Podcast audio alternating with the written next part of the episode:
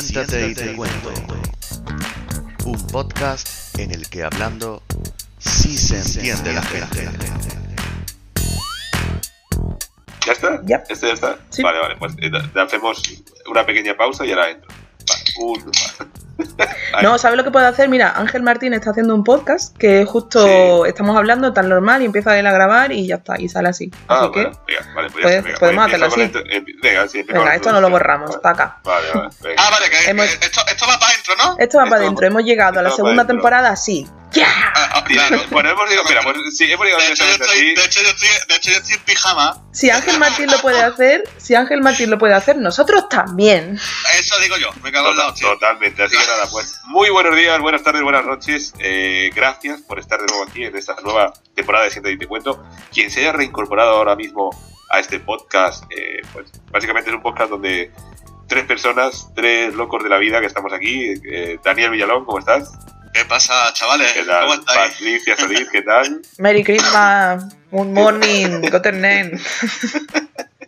Y este que os habla, Javi Gómez, pues hacemos un podcast donde, bueno, nos reunimos y charlamos y contamos cositas. Básicamente el título lo dice todo, ¿no? Siéntate y te cuento. Así que siéntate. Básica- Me voy a sentar.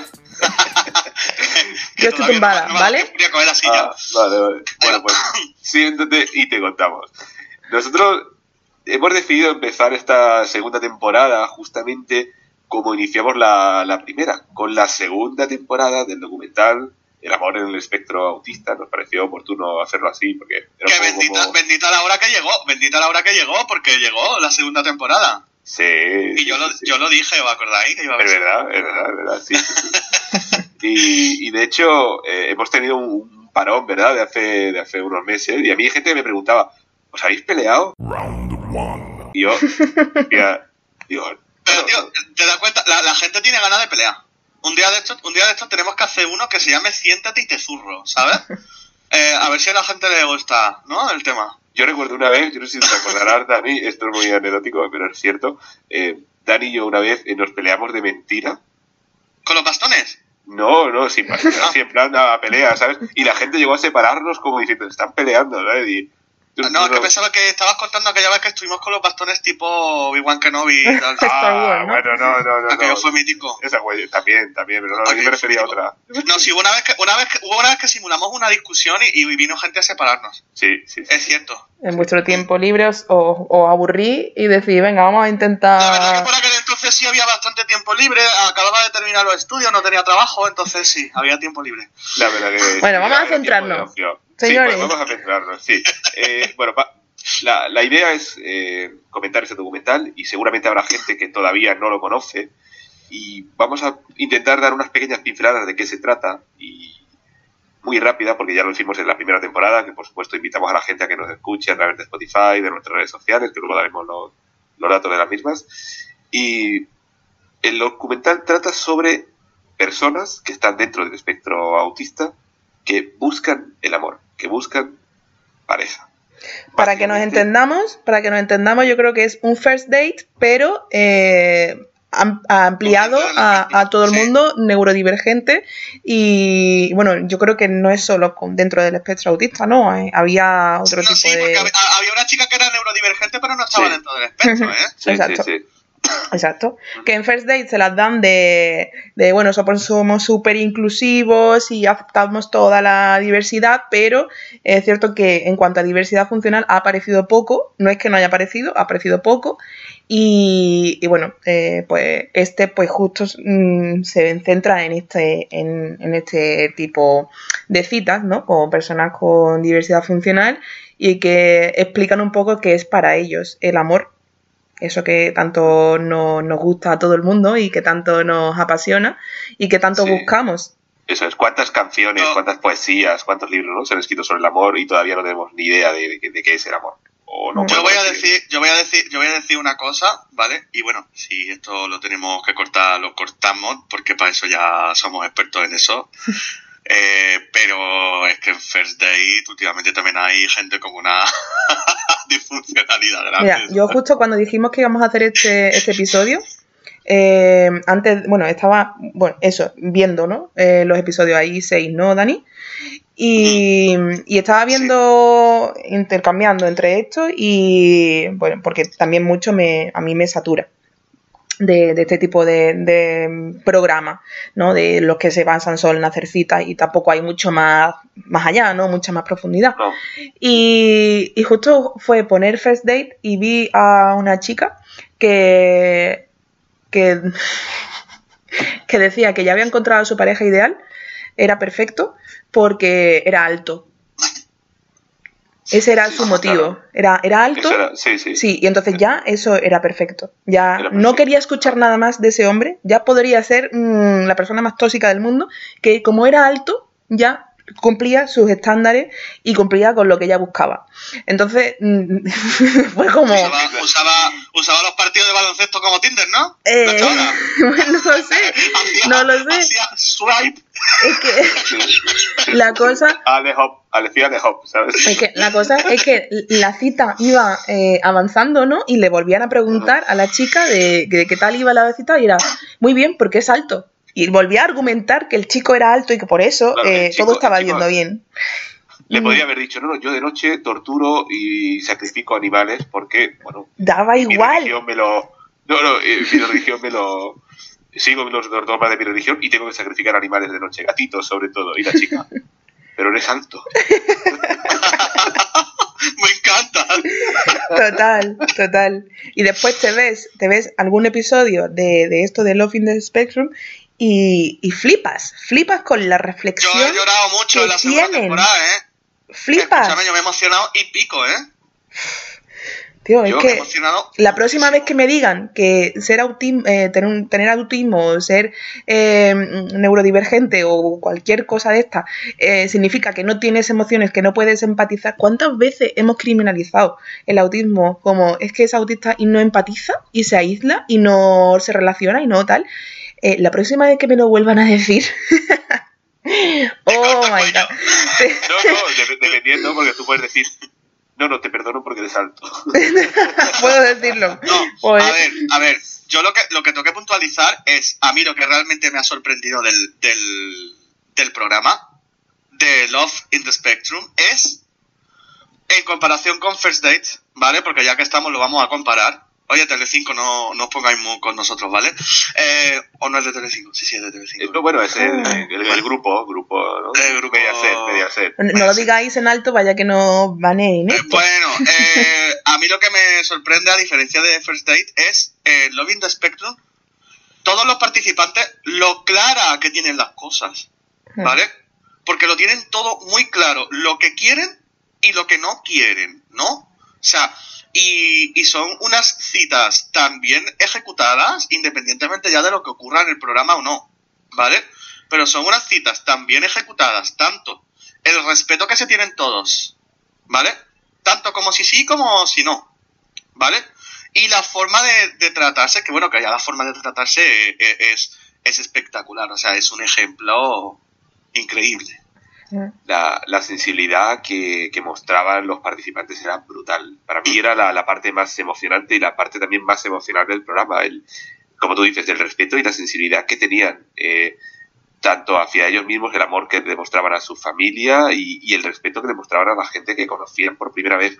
No sé hasta qué punto eh, había guion, pero me extraña que, que me extrañaría muchísimo que, eh, que siguiese A el ver, guion. puede que... la- no, a ver, a ver, todo este tipo de programas llevan una postproducción detrás. Sí, claro, Vale. es evidentemente. Y Pero en las citas refiero- puede ser, a ver, en las citas puede ser que no hubiera guion, ¿vale? Yo me refiero a las citas. Creo A que las son citas. personas a las que no van a entrar al trapo en el sentido de ahora tienes que pelearte o ahora tienes que darle No, un claro beso. que no. o a- no, no, para nada. Y No, creo que pero lo más, lo más Sí es verdad que la parte, sí es verdad que la parte en la que se encuentran con los amigos, Ah, tal, ahí sí se nota, ahí sí se nota que hay un poco de, de preparación Claro. por Claro. detrás, ¿vale? Pero- porque, claro, porque Obviamente. han ido a preparar un poco, pues, pero como cualquier programa, ¿no? Incluso nosotros Claro. hacemos un skate primero de qué vamos a contar, Sí, qué vamos a hacer A ver. después y qué tal. Pues igual allí.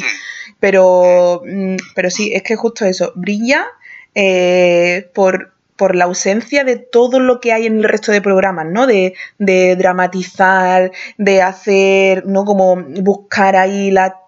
No, es que este programa es simplemente a, contar eh, cómo es una experiencia, que en algunos casos sí que eh, cuando la estaba viendo digo, jo, aquí a lo mejor me hubiese faltado que en lugar de ser una cita tal, tan literal, ¿no? Como entendemos una cita de ir a un sitio y empezar a hacernos preguntas uno a otro, pues en lugar de hacerlo así, pues quizás eh, que lo hubiesen hecho más natural, que lo hubiesen hecho, eh, vamos a conocernos un grupo de gente y, y, vamos a conocer a gente y vamos a poder estar más cómodos, va a ser mucho más distendido, ¿no?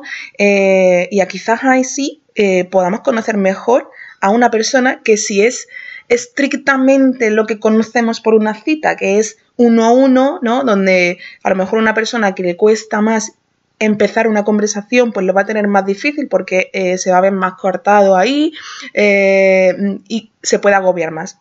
simplemente por eso. Eso es lo único que me ha faltado algunas veces de decir, jo, esto si se hubiese hecho en otro contexto, que no hubiese sido tan, tan estricto, ¿no? Tan marcado de uno a uno. citas rápidas. Exacto. Eh, era, cita rápida, cinco minutos, pum pam, quién eres, qué haces, a qué te dedicas, hasta luego, hasta luego. Sí. O sea, a mí, yo, la, mi crítica, eh, mi crítica negativa del documental va en dos aspectos. El primero es el hecho de que es un poco más de lo mismo. Es decir, ves la primera temporada, ves la segunda. Por supuesto, animo a todo el mundo a que lo, a que lo haga, evidentemente, porque cada uno luego se puede formar su propia opinión, ¿no? Pero mm primero, eh, es más de lo mismo, no hay nada nuevo, a mí no me aporta nada nuevo a lo que ya vi en la primera temporada. Al formato, el formato es, eh, claro, el formato es ese. Vale, y, y, luego el hecho de que parece que dará a entender que es una persona que está dentro del espectro, solo puede estar con una persona que esté dentro del espectro, cuando es verdad que Michael, por ejemplo, tuvo alguna cita con, una, con, con un par de chicas en las citas rápidas que no estaban dentro del espectro, mm. eh, pero como que daban a entender que por el hecho de que las dos personas implicadas estuviesen dentro del espectro, se iban a entender mejor. Exacto. yo creo que, a ver, eh, claro que eso se puede dar, pero también creo que una persona puede estar con cualquier persona siempre y cuando haya, bueno, ese feeling, esa atracción y esa comprensión hacia la otra persona. Exacto. creo que el mensaje está un poco eh, errado en el sentido de que una persona que esté dentro del espectro solo tiene que estar con alguien de, Totalmente de acuerdo. Sí, totalmente de acuerdo. Es como que el criterio que han elegido, ¿no? Para que esas dos personas puedan encontrarse, igual que en First Date lo hacen, ¿no? Como en plan gustos pues a los dos nos gusta la música, pues vamos a intentar emparejarlos porque les gusta la música y van a tener algo de lo que partir, ¿no? Porque imagino que se basarán a una, en base a unos criterios. Eh, y en este, como el criterio era, da igual lo que compartas, el criterio es que tienes autismo. Entonces, puedes, eh, como que puedes conocerla, puedes tener la cita con esta persona. Y claro, ahí pierdes un poco eh, el, sentido, ¿no? Porque lo mismo no comparten nada, porque a esa persona, por mucho que tenga ese diagnóstico, no le interesan las mismas cosas. Si, por ejemplo, al chico que le gustaban los, dinosaurios eh, le hubiesen puesto a, alguien a que también le gustaban los dinosaurios, estoy segura de que podrían haber tenido muchas más conversaciones, eh, al igual que, bueno, eso, el ejemplo que poníamos de la música, ¿no? en ese caso llegaron a ser pareja y tuvieron un breve romance y al final decidieron, bueno, ser amigos, pero también eso pasa muchas veces. Vale, eh, que yo pensaba que al final Michael iba a acabar con la pareja, iba a acabar con todos. No, sí, yo pensaba que sí. Eso me desilusionó, ¿eh? Os lo digo. Sí, muy Yo también, yo también lo pensaba porque conectaron muy bien. Conectaron muy, muy, muy bien, ¿eh? Y de hecho, él conocía a sus padres, ella conocía a los suyos, eh, había buena conexión, pero creo que ella se agobió demasiado, mm. eh, dejó de escribirle, eh, él la llamaba y le decía estoy muy ocupada con los estudios, y él yo, creo que llegó un momento en el que dijo, mira, vamos a quedar como amigos y ya está. También es verdad que yo tengo que reconocer, ¿vale? Que se nota, por ejemplo, especialmente en Michael, ¿vale? Porque, a ver, tenemos que tener en cuenta que, bueno, son gente que están dentro del espectro autista, pero no son tampoco eh, gente perfecta, ¿no? Por así decirlo. Eh, que dentro de, cada uno, a pesar de que están dentro del espectro, también tienen sus personalidades, ¿vale? Y también tengo que reconocer que es verdad que Michael se nota, se nota que es un poco demandante. O sea, se le nota a la hora de hablar, a la hora de, por, lo menos es lo que a mí me ha, me ha dado a entender el, el- la- la- las veces que yo he visto que él ha interactuado. Se nota que es verdad que es un chico que es muy respetuoso, pero que a nivel de, de su cultura se nota que, que- que- que aparte de que es un poco demandante, que todavía está como un poco basado en, en patrones un poquillo antiguos en lo que se refiere al amor. Bueno, es que él es muy Vale. formal. Él Claro. es muy, Muy, muy muy, formal. clásico. Él es muy Mm, clásico. Y sí. muy- no voy a decir Entonces, claro. en ciertos aspectos. Sí, en algunas cosas sí, una en persona- otras no tiene por qué. Vamos, que Claro, además eso sería analizar a la persona, que tampoco se trata de, Eso, que no lo sabemos, de que no lo sabemos, nosotros analicemos a ellos, porque tampoco lo sabemos. menos. Pero, pero bueno, eh, eso, el- en definitiva, sí que es un formato que no- al que no estamos acostumbrados a ver, eh, porque no estamos acostumbrados a... sí estamos acostumbrados en series a ver lo que es el autismo, pero claro, en series que te lo idealizan varias, y te... Y sí. te lo ponen de Sí. una forma que realmente pues no es. Entonces ahí conoces Sí, es como realmente lo que sí que Doctor, es. ¿no? Que al fin y al cabo, pues la gente tiene una idea muy equivocada. Esa serie, la gente no termina de entender que es ficción, pero no, o que se cree. muy- No, lo mismo sí que hay alguien así. Porque, pero, porque conozca a una Claro, persona dentro alguien- del espectro no significa que conozca a todo el Ah, mundo. ah, ah, ah, y bien, y vale, crearte eh, esa idea del autismo es totalmente. Es como que hay tres ciegos que tocan el piano y ya todos los ciegos tocan el piano. Claro. ¿Entiendes lo que te digo? O sea, Y son pues lo súper habilidosos y. Y pues, pues a lo mejor sí o no. Claro.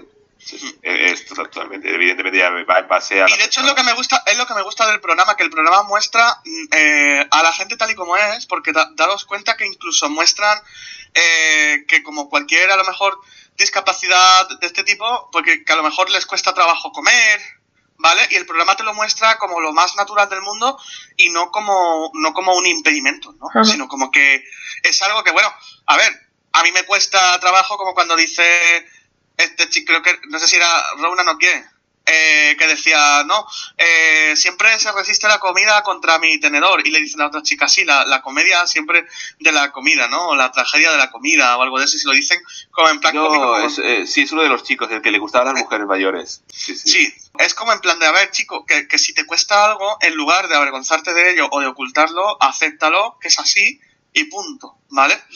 Y no pasa nada, ¿vale? Porque todo el mundo al fin y al cabo tiene carencias, lo que pasa que es verdad que se acostumbra, sobre todo eh, hasta ahora, yo espero que a partir de ahora cambie, pero hasta ahora se ha acostumbrado de que eh, para demostrar que una persona con capacidades diferentes está integrada, tiene que ser mejor que los demás, ¿vale? Oye, con todo esto se me ocurre. Eh, ¿Qué os parece si le lanzamos a nuestros oyentes y a nuestras oyentes eh, el, próximo paso, ¿no? El próximo paso a hacer. ¿Qué, os parece si ahora, en lugar de, de venir nosotros aquí a, a que, a que nos escuchen a nosotros, pues escucharlos a ellos y a ellas? Incluso de que nos No. propongan temas y que participen en el episodio que vayamos a grabar de- del tema Sí. que nos propongan. Eso Sí, sería... sí, sí, sí. Claro, eso es- yo creo que sí. En lugar de siéntate y te cuento, siéntate y cuéntanos. Eso sí. Efectiva- Ole, efectivamente. ole, eres el de los nombres. Eres el de los nombres. De verdad, es que de- ¿cómo se nota que tenemos un abogado en plantilla?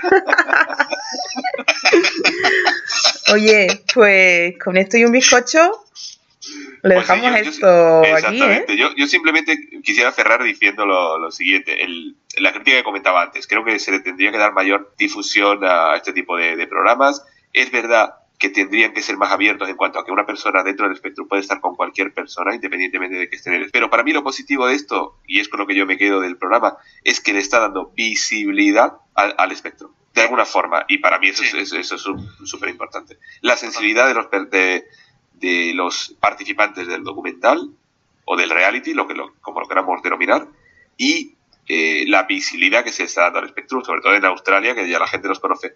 A mí me hubiera resultado mucho más interesante en esta segunda temporada un documental de hasta qué punto les ha cambiado la vida o cómo les ha cambiado la vida después del primer documental. Creo que eso también hubiera sido muy interesante de ver.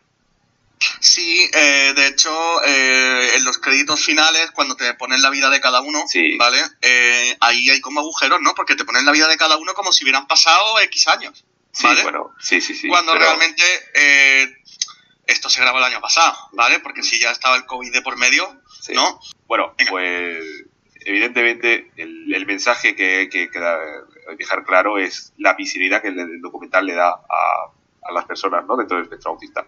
¿Qué queréis comentar para ir cerrando el programa, Dani y Patrick? Unas últimas palabras. Pues que empiecen a mandarnos correos y que se pongan en contacto. Si no es por correo, si nos conocen directamente por redes sociales.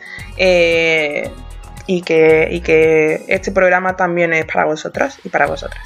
Vale, yo de- de- decir, no somos elitistas, ¿vale? Aquí entra cualquiera. Todos los invitados que hemos traído, aunque os hubieran parecido que realmente, bueno, dentro de su campo, ¿no? Son respetables, pero que son gente como tú y como yo, ¿vale? Que puede entrar cualquiera. eh, cualquier idea que tengáis, la, la vemos, la hablamos y, y como amigos, ¿vale? O sea, que no Eh, pasa nada. una cosa, una puntuación. Mm, Dani, hay cualquiera, pero el- la que decía que era ideal porque era alto, esa que no venga. Esa que no. No, porque no hay nadie alto aquí. No, pues somos, Yo los- somos bajitos. 1,65, no por otra cosa, ¿vale? Somos O sea, lo siento, lo siento, somos bajitos. No, no cumplimos con su perfil. Efectivamente, ese es el Bueno, tema. pues chicos, eh, un placer, como siempre. Despedimos el Sí. programa dándonos, recordando la red de contacto, el correo electrónico siendo de cuento.podcast.gmail.com y nuestro Facebook, eh, facebook.com siendo de cuento.podcast. Gracias y hasta el próximo episodio. Bye bye. Adiós.